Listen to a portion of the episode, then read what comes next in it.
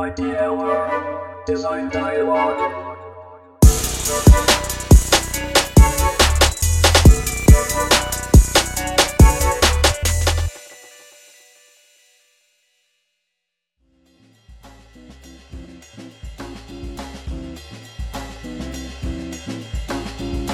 こんにちは。IDL の辻村です、えー今回でデザインダイアログ第8回急遽その2になります、えー私たち、えー日本版デザインラボが始めた、えーラジオ番組 IDLR のコンテンツでチームメンバーや外部のゲストの皆さんと対話する、えープログラムです。はい、えー今急遽その2という、えーことでお話ししましたが、えー実は第8回と称して行っていてゲストとして、えー NKC 中西金属工業の、えー海面チームの長崎さん小橋さんをお招きしていましたが話が、えー盛り上がってしまい、一区切りしてその2として収録、えー今再度、えー再開した感じになります。ではまた改めまして長崎さんと、えー小橋さんよろしくお願いいたしよろますしくお願いします。でその2からもしかして聞いてる方もいらっしゃるかなと思うのでちょっと簡単に、ま、もう一度になりますが長崎さんと小橋さんに本当に自己紹介を何度もすすいませんがよろしくお願いします。あじゃあ長崎さんお願いします。はい。長崎陸と申します。あの、第8回をお聞きになっている方には、あの、まあ、2回目なんですけども、えっと、NKC という会社で、今は、あの、新規事業をあやってみたりとか、ビジネスのプロトタイピングやってみたりとか、デザインのマネジメントしてみたりとか、まあ、そういうこう、新しいデザイン事業の、まあ、プロトタイピングということを今進めている長崎でございます。あじゃあ小橋さんはい、はいえー同じく NKC 海面の小橋と言います。えっ、とそれでもこれも同じく2回目になるんですけれども あのまあ一応海面チームのメンバーではあるんですが僕は一応会社としては株式会社コンセントというデザイン会社に所属しておりまして、まあ、そこの一応業務委託という形で、えー、と海面チームにジョインしております。で、えっと位置づけとしてはまあサービスデザイナーという位置づけで、えっとまあ、事業のあのデザインであったりプロトタイピングというところを長崎さんと一緒に、えっと、やらせてもらっていて、えっとまあ、僕自身は、えっと、この6月ぐらいからですかね海面チームにジョインして一緒にやらせてもらっているという感じです。はいはいじゃあ改めましてよろしくお願いいたしますます。で第8回目のダイジェストというか何を話していたかっていうことでいきますと、えーまあ、テーマとしてプロトタイピングをこうテーマにしたお話ししてまして、まあ、そのプロトタイピングいろいろなフェーズでいろいろなことを対象としてプロトタイピングあるねっていう話をしていたんですけれども、えーまあ、その話をする一つのこう題材としてクリーンボックスっていう、えーまあ、海面チームが出された、えー商品があって、えまあ、昨年ですねあのグッドデザイン賞とかもえノミネートして選ばれたりしていたんですけれども、えまあ、それをこうクリーンボックスを題材に、えまあ、アイデア開発の段階のプロトタイピングであるとかあとはまあプロダクトをこう検証していく段階でのプロトタイピングでそれに伴ってこうプロトタイピングを行うこう金額をこう1万円10万円100万円っていうこう金額っていうこう仕切りあの視点からプロトタイピングのこう、えーまあ、目的であったり制度みたいなことを話していました。でさらにその今回はこう前回盛り上がった話がそのプロダクトであったり、まあ、その周辺のサービスっていうところのプロトタイピングを話したんですけど、えーもう少しその話を、えその先へ広げていってこう、えまあ、プロダクトがどう事業として成立するかさらにはそのプロダクトが他の事業にどう、え転用されていくかみたいな、え事業構想とのこう接続で、え第2回としてその2としてこう、え今回は話できたらなというふうに、え考えています。はい、で、えーまあ、このトピックを話すにあたり、えー今海面チーム長崎さんと小橋さんが、えー行っているこう、まあ、事業のプロトタイピングビジネスのプロトタイピングの話を、えーまあ、お話しできる範囲でですね、はい。えー ぜひぜひご紹介いただきたいんですけれどもこれは結構小橋さんが結構お詳しいというか。今 一緒に考えてるんですけど、うん。ちょっといろいろディスカッションしながら一緒に作ってまして、えっ、とちょっとその1でも軽く話しましましたけど、まあ、事業のプロタイピングという意味では、えっ、とまあ、ポートフォリオという概念もちょっと必要だねというところで、えっ、とまあいわゆるその一つの事業を結構先行投資的なえっ、とあのまあホライズン123と言ったりするんですが長期的な先行投資という位置づけから、えっと、その次中期的な、えっとまあ、次なるあの成長の事業にする。で最終的に、まあ、あの短期的な収益につなげていくと。いう、えっと、パスをどう描くかという観点もちょっと入れつつ、えっと、そこのまあモデルを今設計しているという形です。で、えっと、ざっくり言うと今 4, 4つのフェーズぐらいでそのモデルを考えていて最初のフェーズ1っていうのが、まあ、まさにそのコンセプトを作るところでこれはもう10日間のデザインスプリントでやりますというのをもうパッケージ化して、えっと、実際にもう実践もしておりますと。でそこでのプロあのアウトプットは、まあ、いわば体験としてのプロトタイピングとして、えっとまあ、コンセプトムービーにしますと。ただすごくラフなコンセプトムービーなので本当にあのアクティングアウト寸劇に近いような、まあ、こういう体験できたらいいよねっていうのを結構もう社員の人たちがこうホームビデオ的に作るものがフェーズ1ですと。でまあそれでああそれいいよいいねってなったら次のフェーズ2に進んで、まあ、フェーズ2は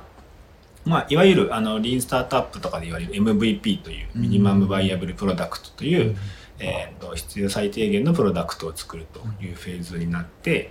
えー、とそれを、まあえー、とラピッドに作って、えー、とこれはまあ実際に最低限使える状態として、えーとまあ、あの数人でもいいので何人かのあの顧客になりそうなアーリーアダプターに使ってもらうというのがその次のフェーズですね。でその次が、えー、とフェーズ3が、まあ、実際にもう少しスケールできる、あの状態にして、まあ、実際マーケットにリリースをするというもの、まあ、まさにそういう意味ではクリーンボックスはこのフェーズ3に今当たるかなと思っていて、あのこのモデルで言うと。でそこで、えっと、もうまああの価値を検証するんですが、えっとあまあ、価値を検証してその次のそのフェーズ4っていうのが実際のももう少しちゃんとした本格的な事業化ですね。っていう、まあ、ざっくりと4段階で描いています。で、えっとまあ、そこでちょっとその今これまだディスカッションしてるんですけれどもまさにちょっとそのうちでも出てきていたような何をもって各段階でその価値を検証するのかというところを、えっと、詰めていて あのまさにこのフェーズ2があごめんなさい。フェーズ2のあ MVP を作ってから、えっと、フェーズ3に行くところっていうところで一つキャズムがキャズムが。フェーズ3からフェーズ4に行くところもキャズムがあるんですけれども、なんか結構、あの、ディスカッションする中で、まあ、僕の中でも割とブレイクスルーだったなっていうのが、そのフェーズ3ですね。実際にマーケットにリリースするっていうタイミングで、結構重要視したいなと思っているのが、その、まあ、ある種対、そこで初めてマーケットに出すわけなので、うん。ある種対社会に対するプロタイピングにもなると思っていて、でまあ図らずもクリーンボックスがそのパスをたどっているなというのを2人で話していたんですが、えっと、クリーンボックスってまあ今実際100台でもう世に出てるんですけども、と、そこでやったのってまああの実際にあの、まあ、グッドデザイン賞も取りましたし、うん。それをきっかけに、まあ、あの何でしたっけトレタマとかはい。メディアにもいろいろ出てくるっていうところで、むしろある種そのフェーズ3の段階で急に、えっといわゆるそのポートフォリオで直近に当たるようなまあなんだろうな事業計画とか収益性だけで評価するのではなくある種その社会からの注目度みたいなものをうん。むしろ見るべきフェーズなんじゃないかという話をしていて。でまあそこである程度まあみ言ったらそれが社会に対するポテンシャルを測る行為にもなるので、そこでポテンシャルを測って、まあ、それも踏まえて次の事業化に行くみたいなことをちょっと今考えてます。が、まあ、みたいなことをちょっといろいろディスカッションしながら、各フェーズで、えっと、どういう観点で誰をターゲットに何を基準として、えっと、検証していけばいいのかということをちょっと今考うん。えているなるほどところですね。まあ、あれですよね。その、クリーンボックスをやっていた3年間のプロセスっていうのが、私たちも第8回でいうところの、まあ、図らずしも、自分たち自身もデザイン組織としてのジャンピングフィッシュになってもうたっていうところがあります。で、それを小橋さんにある意味客観的に見ていただいて、あの、まあ、類、まあ、形式化するというか、うんうんうんうん。なるほどなるほど。はい。で、それを今、ね、キャズムとキャズムの間にあるクリーンボックス100大量産みたいな、うんうんうん。それによって社会的な、こう、レスポンスをどう得て、事業の中で、事業体の中で話を進めていくか、みたいな話になったので、あそそういう関係性だと思います。ちなみにクリーンボックスって何ぞやって 思われてる人がもしかしたらまた第8回、かっこその1を聞いてないとわかんないと思うんですけど、詳しくは。JP。ドメインよろしくお願いしますあるので見ていただければと思うんですが、ざっくり言うと、えー冷やすゴミ箱でいいんですかね。はい。冷えるゴミ箱、冷やすゴミ箱。うんはい。です。で、ちょっと話を、えー、小さえー小林さんのさっきの話に戻すと、最初にあの、えー、ホライゾン123でしたっけ、はい。ホライゾンホライゾン123ってお話出ましたけれども、そこと、えー、クリーンボックスが辿ったあのキャズモの話、フェーズ1から4でしたはい。そこの対応関係ってどういう対応関係があるんですか？それともない？あ、あるかな、はい。あ、あります。えっと、まあちょっと、そうですね、そのうち聞いてない方もいるので、ホライズン1、2、3をもう一回説明すると、えっと、まあ、えっと、事業ポートフォリオを考える中で、えっと、まあその事業の成長性とあと収益性という観点で3つに分けましょうという考え方がありますと。で、まあ、ホライズンのあの手前から近いものなんですけど、うん。ホライズン1っていうのが既存の、まあもう本当に、あの、あの、この決算年度の中とか、まあ、来年の話とか直近で今やっている、えー、と収益を上げないといけないもの。でホライゾン2っていうのはもう少し中期的な、まあ、3年先とかですかね。ぐらいで、えーとまあ、成長させるべきもの。でホライゾン3がもっとその先のあの長期的な、えー、と投資のものなんですけれども、えっ、とまあ前提としてそのある種この長期的な投資と既存の収益っていうところのあのバランスがポートフォリオとして取れている状態を目指すべしっていうのがあって、えっとまあ、それがあのまさに NKC の中でもそういうことをやっていきたいなと思ってるんですけれどもあの、まあ、基本的にはビジネスモデルをどんどんこう時代に合わせて変えていかないと、うんあの生き残れないよねっていう前提がある中で、まあ、そういうあの先行投資と、まあ、既存の今収益を上げる部分っていうののバランスをあの測りながらやっていきたいというのが、まあ、あるかなと思います。うんでその上で、えっとまあ、まさにあのそうですね。海面でやってることってまさにそのホライズン3に当たるようなものをどんどんこう、まあ、我々先回りって言ってるんですけど、うん先回りしてどんどんそういうところを作っていって、まあ、徐々に育てていくということをやっていく組織で、まあ、ありたいと思っていてで、まあ、クリーンボックスもある種その先回りの1個の、えっと事業プロダクトだと思ってます。で、えっとまあ、さっきのちょっと本本題のフェーズとホライズンの話で言うと、まあクリーンボックス最初のまさに、えっと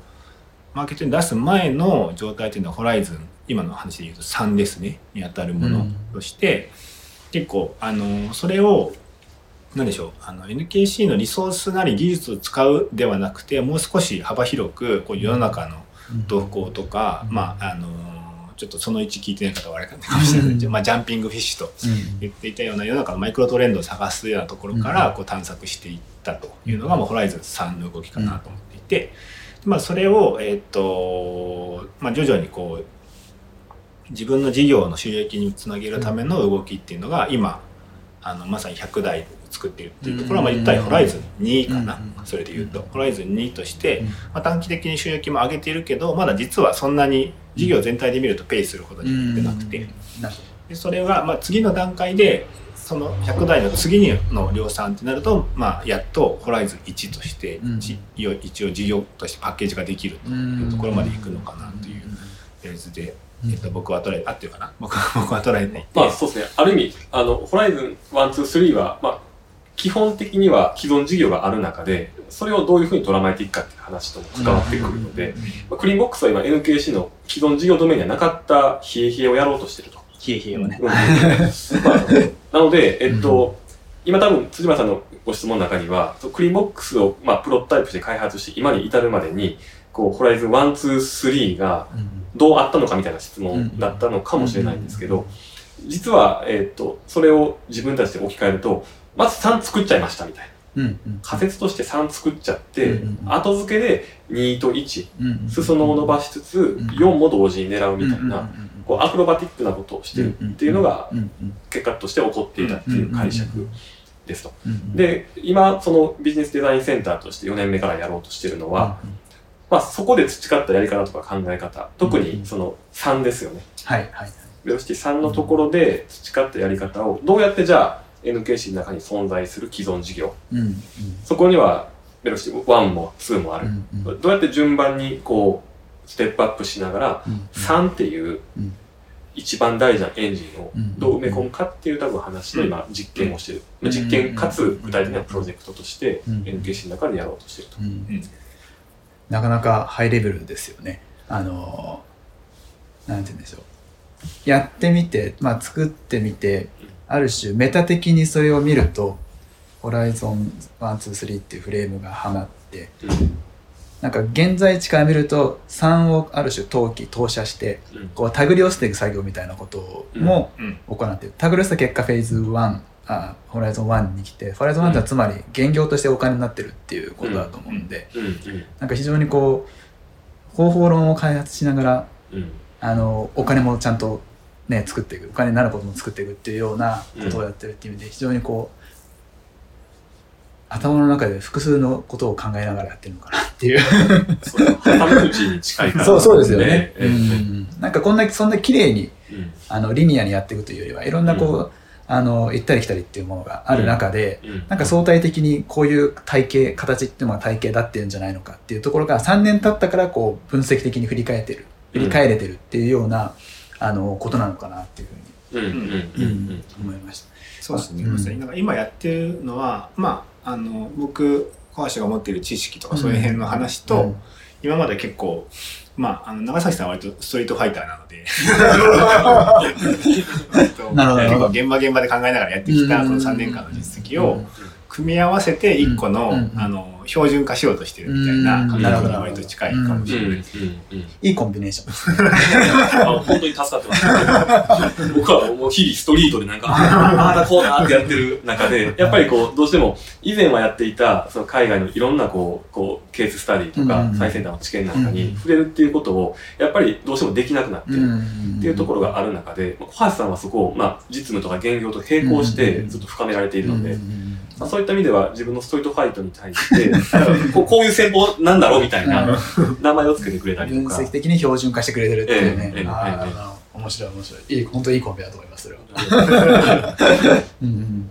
なるほど。そうそういった意味で、まあ、今、まさにそのビジネスのコンセプトというか、まあ、フレームワークって言っていいのかな、こうどうどう作っていくかっていうところをまさに、なんて言うんでしょう、実験的に作ってるのかなと思うんですけれども、まあ、話はそのビジネスをプロトタイピングするっていう、まあ、そのことの行為自体がそのモデルを作っていくっていうことにこう集約される感じなんですかね。まあ、あまあそうですね、まあ、うん。あある種モデル化も大事なんですけど、うん。なんかモデルばっかりにとらわれるのもあんまり良くないなとは思っていて、あの結構まあそのこういうプロトタイピングをやる中で、うん。まあ、ちょっとある種その海面のビジネスデザインセンターが一個役割として持ちたいなと思っているのはある種そのプロトタイピング思考とか、まあ、もっと言うとデザイン思考みたいなことを、うん。いかに、まあ、普通にデザイナーではないうん。事業部の人たちにどう埋め込んでいくかっていうことも、うん。ある種一個重要かなとは思っていて、あのーまあそれがまさにデザインスプリントとかって結構あの3日間ぐらい一緒にずっとやるんですね。うん。でそこであの、まあ、今このご時世なので今はもうミロとズームを使ってフルオンラインフルリモートでやったりするんですが、まあ、そういうことを通して、まあ、ちょっと今までと違うこう考え方だったりとか、まあ、働き方大きく言うとみたいなところもちょっと一緒にやりながらやっていくというところがあるので、まあ、一つはモデル化もそうですしあとはそういうカルチャーを作る、うん。文化を作るあみたいなことも今日本郵政がそうですね。日本郵政の方がいらっしゃいらっしゃいました。はい。なるほど。あるのかなと。モデル化と、えーそういったカルチャーを作るっていうことが、そのプロトタイピングのこう対象になってるっていう。そうですね。うん。なんか面白いなと思ったのは、まあ、プロダクトをプロトタイプするときに、えーユーザーをと一緒に作るっていうユーザー参加型ってあるじゃないですか、でビジネスをプロトタイプするときにそのカルチャーを作るっていう時には誰と作るかって言ったらその、まあ、NKC のの場合でしたら、まあ、NKC で働いてる方が主にコラボレーションする中、あの対象になってくる感じなんですよ。あ、そうですね、今は。そこでこうユ対象はユーザーなのかまたは社員さんなのかでいうとプロトタイピングする際の違いって生じてるもんなんですか？そうですね。あんまり、あまあ、現実的に言うと、今ってまあ、その既存の事業部とやろうとすると、やっぱどうしても B2B なので、うん直接のお客さんって、まあやっぱりディーラーさんとか、ああそうです。ね代理店さんとかですもんね。もしくはまあメーカーさんとかになってきて、その先にまあエンドユーザーはいるんですけど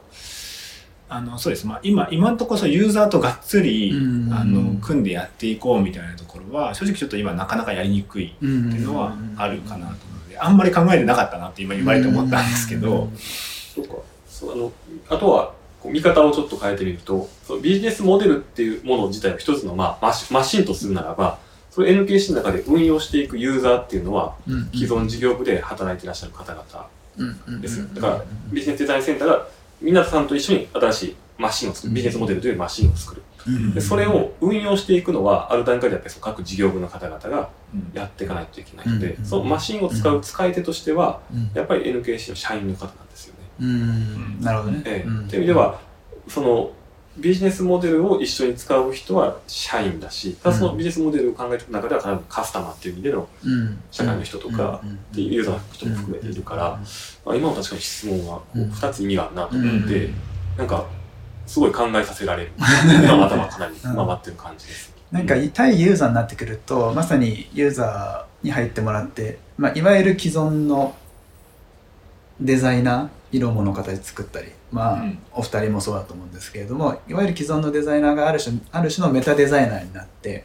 ユーザーもある種のデザイナーになってうん。一緒に作っていくっていう関係性が生まれると思っていて、うん。その時の媒介するものがプロトタイプ。だとも思うんですね、うん。そのメディアとしてのプロトタイプ。同じことがステージをあのビジネスデザインに移した時に、まあ、メタデザイナーっていう意味合いでのデザイナーは変わらないと思うんですけれども、一緒に混ざってやるデザイナーがユーザーじゃなくてエンプロイヤーになってくると、うん。その時に必要なプロトタイプって生活者が使うプロダクトのプロトタイプなのか、うんうん。あの今モデルって話しましたから、うん。モデル自体がある種のプロトタイプにもなってくるのかな。要するにビジネスモデルを考えるうん。プロダクトを考えるってこととニアリーイコールで、うん。ビジネスモデルを考えるってことを中心にメタデザイナーとエンプロイヤーが一緒になってデザインをしていくっていう、なんかこう図式が生まれてるのかなと思ったんですけど、どうどうですかねその辺の今僕の完全な解釈です。そうですね。あのことはイエスだと思います。感覚的な話になっちゃうんですけど。あの、まあ、平たい話、そのビジネスモデルを一緒にこうデザインしていくとか、プロトタイプしていくっていうプロセスを通じて、やっぱりその、すでにいるエンプロイヤーの方々自体が、まあ、その、深く乗っ込んできてくれるうん。し、その社内のカルチャーとしての、うん。えーとアップデートも図られている。っていうところの兆しがすでに小橋さん入られてから、あの見えているので、そういった意味では今メディアとしてのプロトタイピングというかっていうところの辻村さんの指摘はあのイエスだと思います。うん。その時あれですよね。最初の第8回の方では結構その身体感覚とか、まあ、ものをプロトタイピングってある種の物理的なものを介してでまた、まあ、細かく言うと物理的なものにあるサービスっていう周辺的なこう無形なものも入ってくるんですけれども、まあ、とはいえサービスを表彰する特徴づけるものってものプロダクトだったりする可能性ってだいぶ多いのでそういった意味ではものを返すんですけどうんビジネスモデルになると結構ふわっとくるじゃないですかう。ん 見えないから。見えないし、うんうんだからその見えないものをある種実体的に実感してもらうみたいなコツってどうなんですかね？あるのかな？それともそその作業っていうのは果たして単純にプロダクトのプロトタイプを横転するっていうする必要もないのかもしれないですしなんかオリジナルのビジネスをプロトタイピングするためのメディアっていうものがそもそもメディアの考え方っていうのが存在するかもしれないうん。なっていう、うん。まあ批判もあると思うんですけど、うん。うん。どうでしょうね？なんか僕の中でそのモデルっていうふわっとしたものを一緒に考える時の媒介物っていうのがあるといいのかその時はあるとしたら何がいいのかうん。うんまたはなくてもいいのか。うん。そうあそうですね。えっ、とモデルそうですね。あの確かにビジネス、まあそういう意味でビジネスモデルそのものを体験するっていうのは難しいと思うんですけれども、えっ、と逆にまあなんだろうな。えっ、とそれもやっぱりある種顧客体験のプロタイピングがありきでこういうことをやるためにはじゃああのバックステージの業務側をこう変えないといけないよねとかあそうすると我々の立ち位置こう変わるよねみたいなことをある種ま顧客視点から理解してもらうっていう、えっとエビデンシングというかは可能かなと思っていてまあちょっとはあんまり言えないんですけど、今まさに事業部でやっていることはまさに結構そういう位置づけにはちょっとなりつつはあるかなというところがあります。うんなのでそのデザインスプリントで最初にはコンセプトムービー作りましたって言った時も、うんうん。あのまずはそのまあ、アズイズの,、あのサービスブループリントというかカスタマージャーニーとその裏側の流れというのを書いて、えっと、これに対して、えっと、ちょっとどこまで言うか まあ、ざっくり言うと、顧客に提供する価値を単純に製品を売ることではなく、もう少し違うものに捉え直すという、えっと、プログラムフレーミングまでをデザインスプリントでやったんですね。で、そこである程度結構もう、あの、ビジネスモデルとは言えないまでも、そのバリュープロポジションの、えっと作り方。うんリフレーミングの仕方うんみたいなところまでは、うん。あの、結構、まあ、あの、認識の、認識のアライメントができたかなと僕の中では思っていて、うんで、まあ、それをやったものが、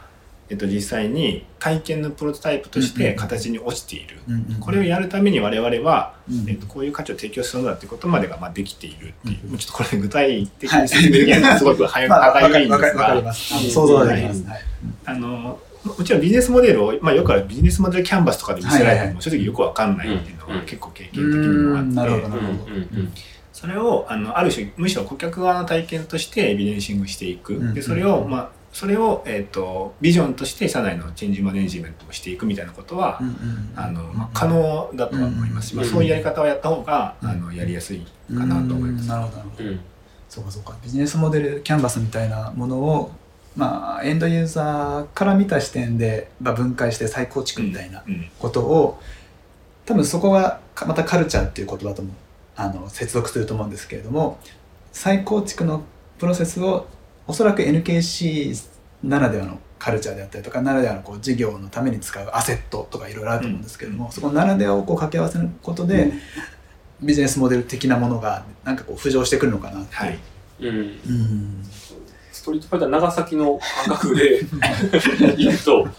あの、さっき、まあ、小橋さん言ったみたいに、あのビジネスモデルキャンバスは全く絵に描いた餅なので、うん。あの、ね、す触れない、見えないビジネスモデルの可視化には全くつながらない。うんうんし、えっと、だからといって最後のじゃあ、ホームビデオが肌触り感のある、こう、コミュニケーションがっていうと、ちょっとまだそれだけじゃないってところもあって、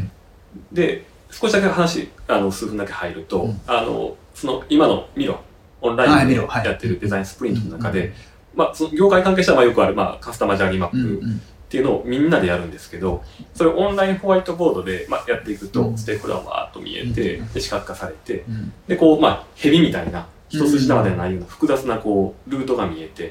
で、そこにこう、カスタマーに最適なサービスを提供するためのボトルネックが、まあ視覚化されるんですよね。はいでそれはもうややってる側からすると当たり前ですけど、うんうんうん。こうエンプロイー側からすると、うん。そのやり方自体がやっぱり非常に新鮮だし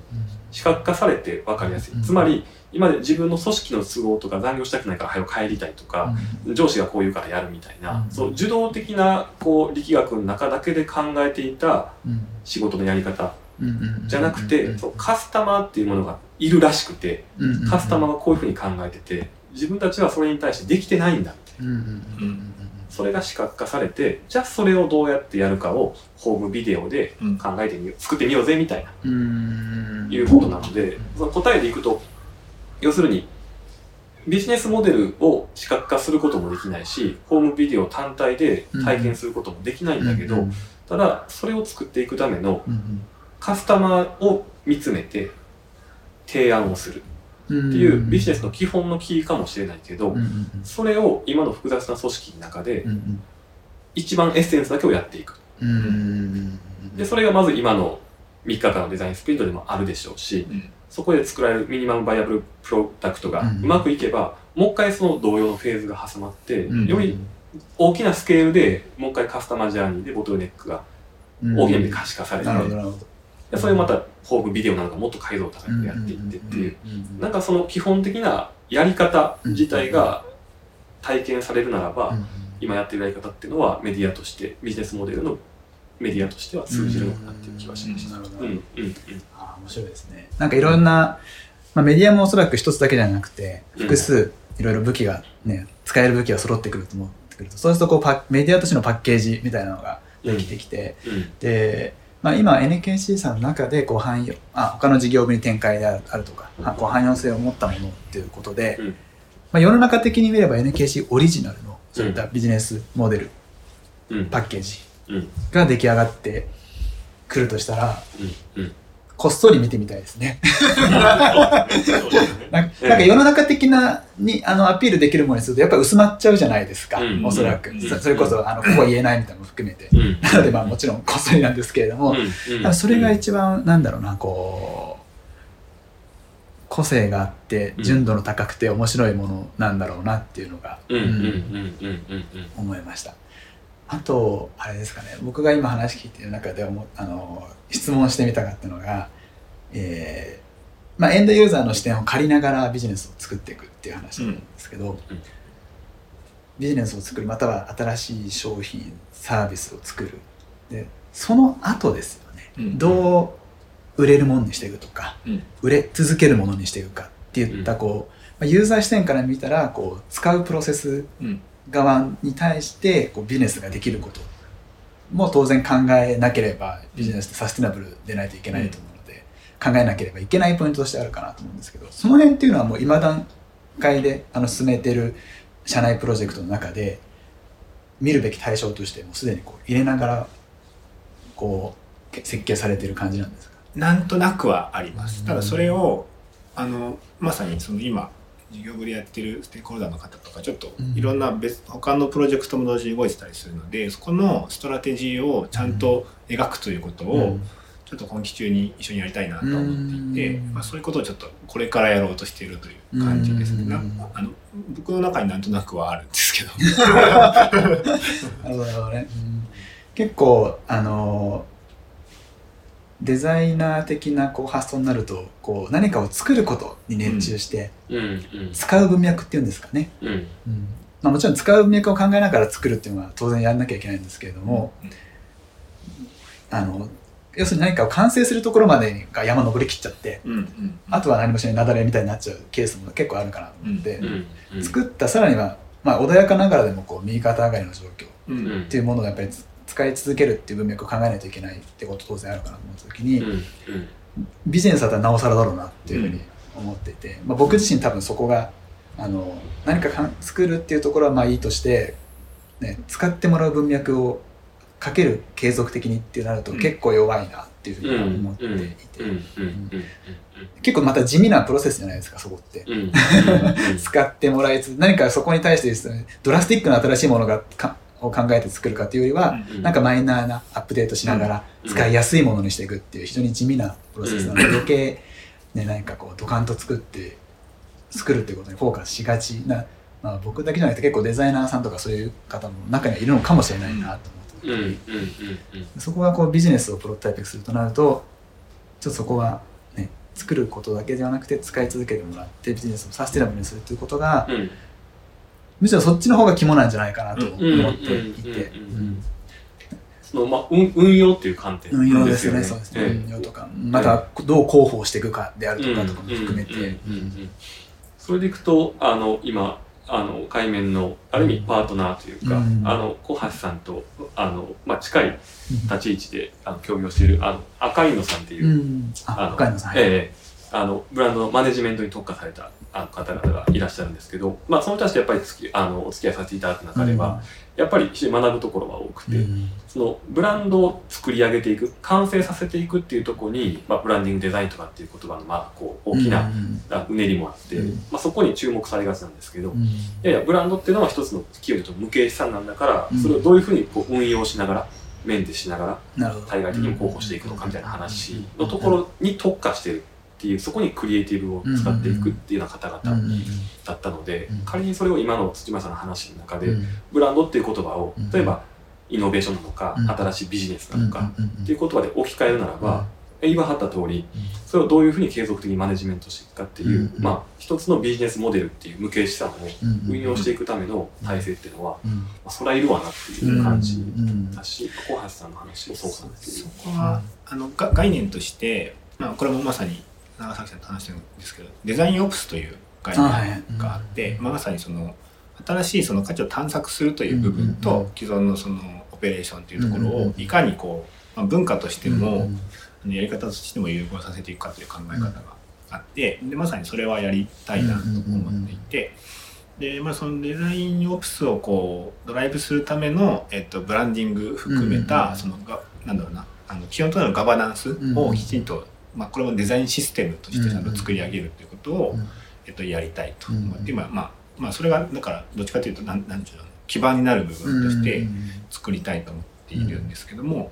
なんか逆に鶏卵でデザインオプスをやるためにはそもそもビジネスモデル変えてないとできないんですよ。デザインオプスもともとそういうような概念なんですけど、うん。物を作って量産して売ったら終わりだと、うんタッチポイント消えちゃうので、そういう継続的な、うん。あのエンハンスできないのでまずはデザインオプスができる状態の、えっと、ビジネスモデルの形を、まあ、もう小さくてもいいからリリースすると。うん。逆にそれが1個できちゃえばそことの顧客接点をベースに新しい価値をそこから見出して、うん。こうどんどんエンハンスしていくみたいなサイクルができていくと思うので、うん。まあ、まさにちょっとそういうことも含めた、うん。あのストラテジーを作らないといけないなのはちょっと今考えているところですね。そうですよね。なんかこう作っていく事業を作っていくビジネスを作っていくっていう意味では結構その作り方手法論で言ってもあのまあそれこそプロダクトを作る延長のデザイン思考的なものまたはサービスデザインっていう的なものが、まあ、デザイン側面から作るっていう意味であると思うんですね。情報としても、うん。ただデザインオフィスどうオペレーションしてるかって結構重要だけどあまりこうそのどうやってやったらいいのかっていうところって議論がそこあの比較比較したら薄いかなっていうふうに思っていて、なのでデザインオプスを考えるっていうのは非常にこう世の中への貢献っていう意味でもすごい大きいのかなっていううんふうに、なんででしょうねこう情報量が単純にこう多かったり少なかったりするのって。それこそあの地味なんですかね。そうですね。うん。多分そこは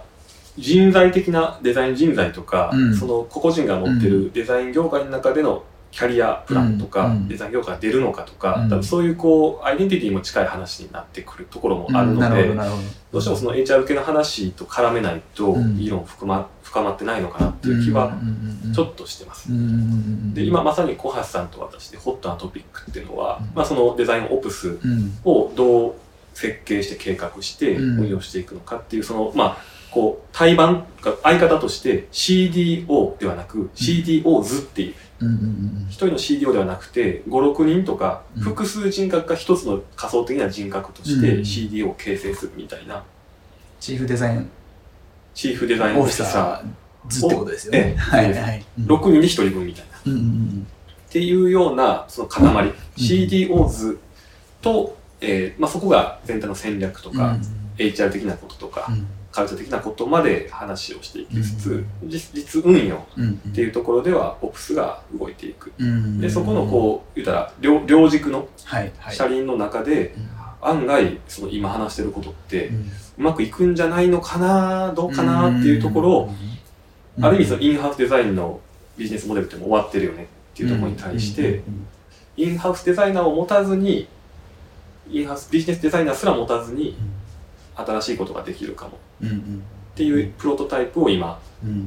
まさにそれはもう、でも今あくまでね、あの妄想論、あの、抽象論なので、うまくいくかどうかっていうのは数年後のお楽しみだと思うんですけど、今そういうところが一番模索中なわけですよね。まさにうんいやそうですよね。こうビジネスデザインしていくってなった時に何をビジネスするかっていうところまではいいとしてじゃあそれでお金つきました。継続していくオペレーションどうするかっていうところって、うん。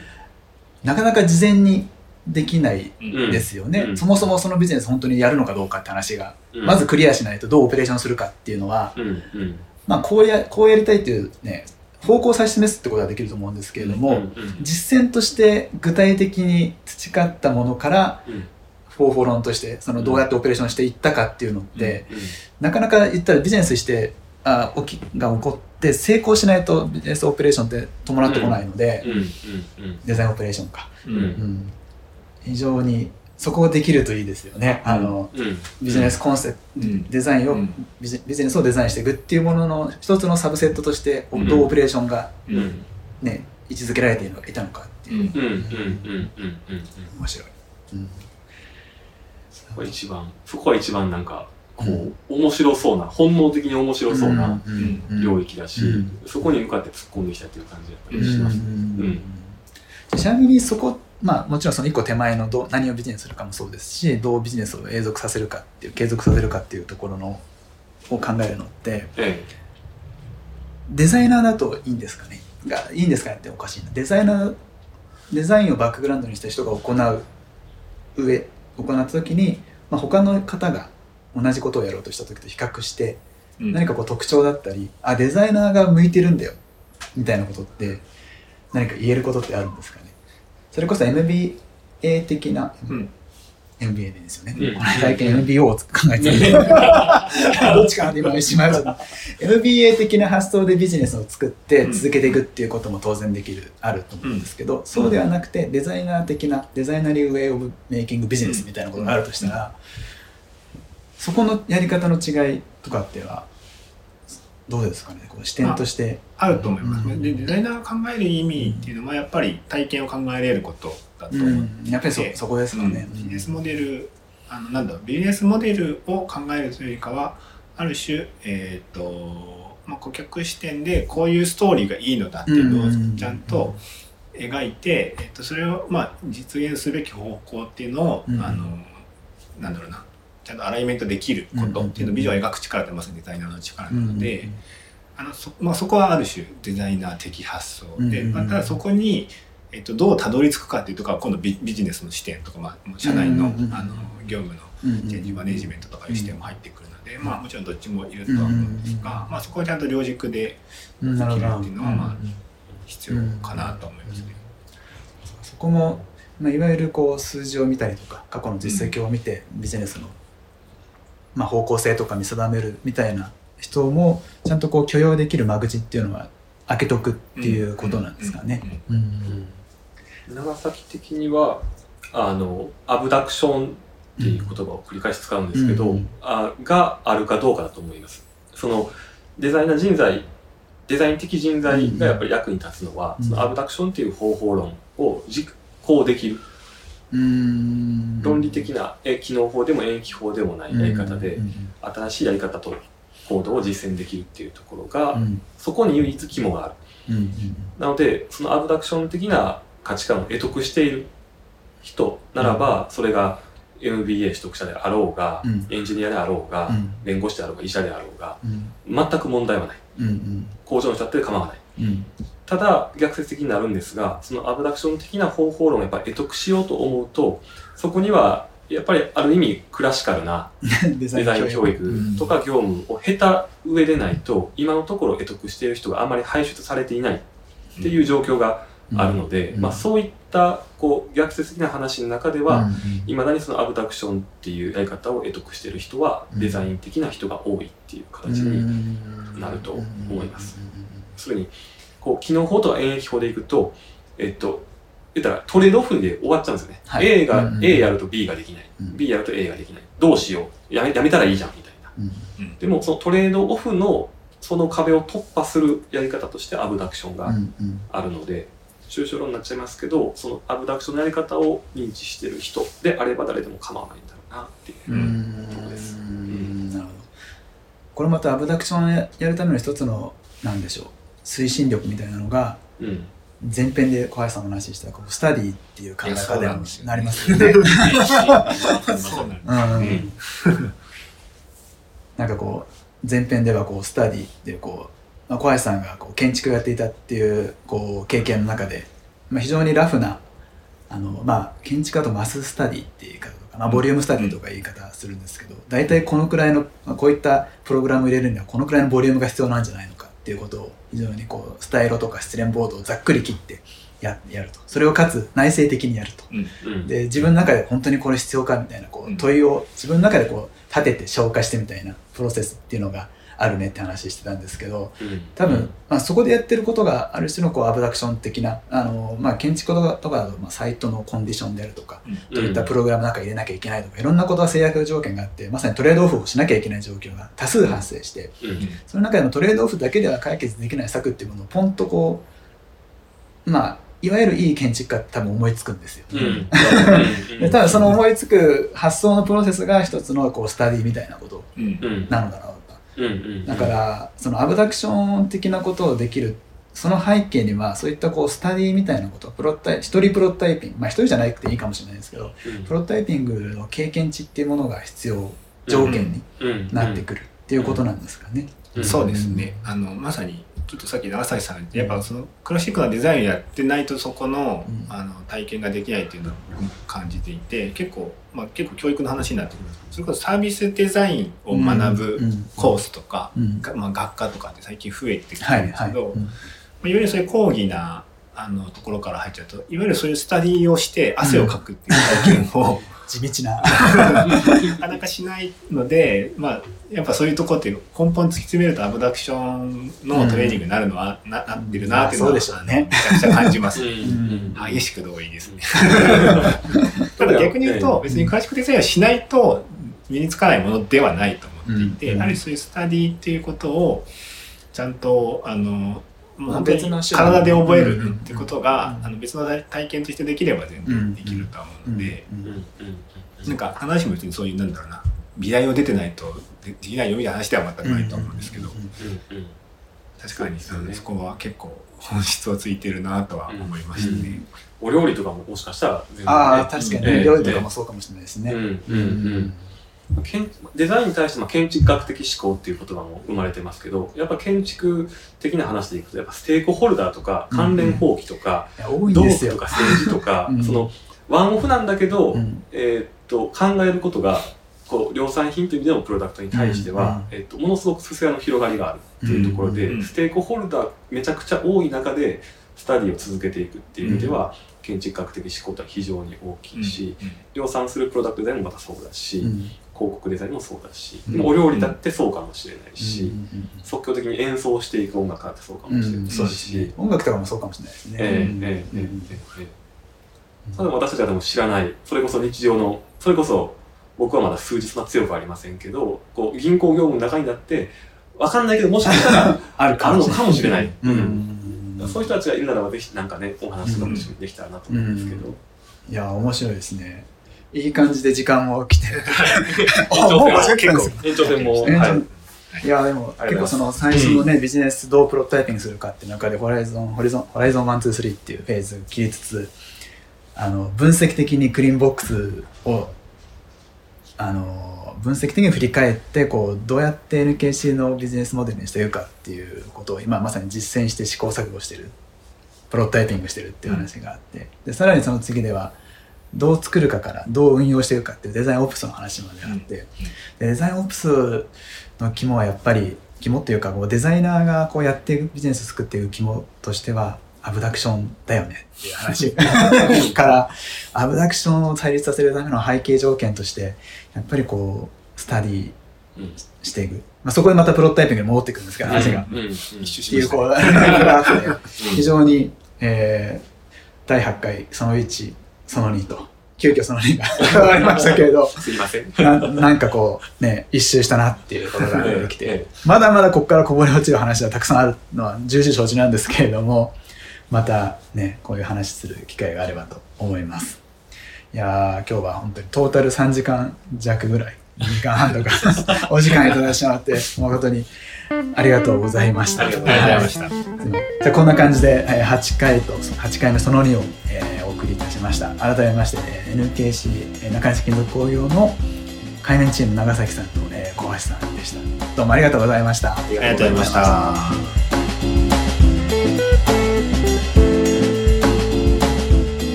This program is brought to you by IDL.